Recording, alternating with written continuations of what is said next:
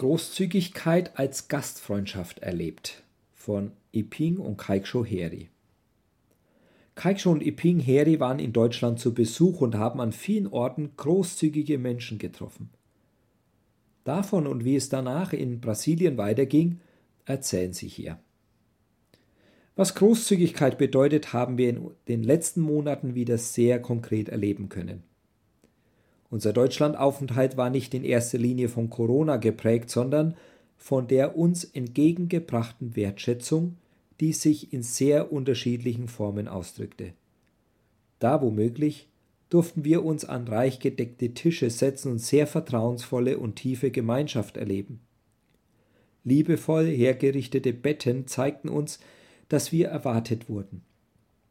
Manch besonderer Gutschein ließ uns ein wenig verlegen werden, und wir durften Orte sehen und genießen, die uns zunächst gut getan haben. So manches Päckchen oder mancher Brief haben uns erfreut und die um uns so reichlich blühende Natur hat unser Leben zusätzlich bunt gemacht.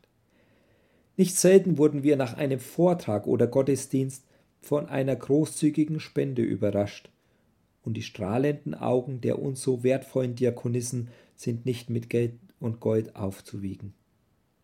Uns wurde wieder ganz neu bewusst, wie sehr doch unser Leben und Arbeiten unter den Keingang-Indianern davon geprägt ist, dass Gott und Menschen uns so großzügig beschenken.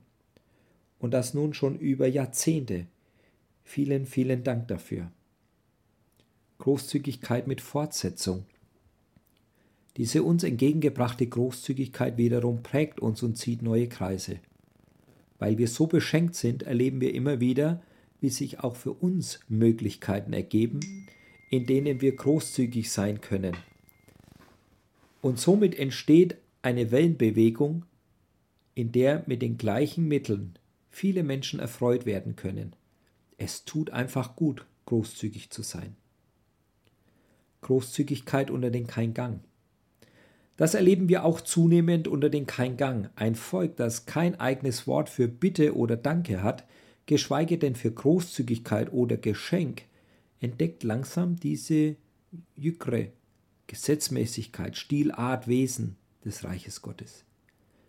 Es wird eingeladen und miteinander gefeiert.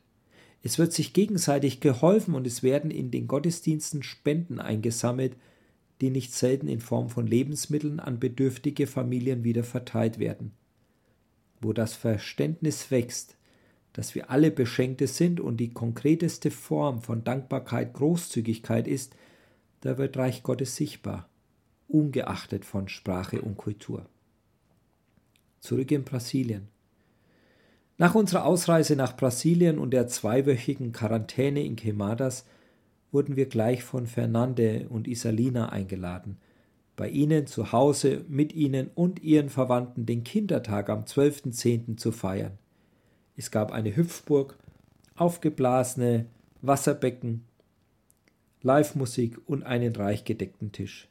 Es ist einfach schön, unter großzügigen Menschen zu sein.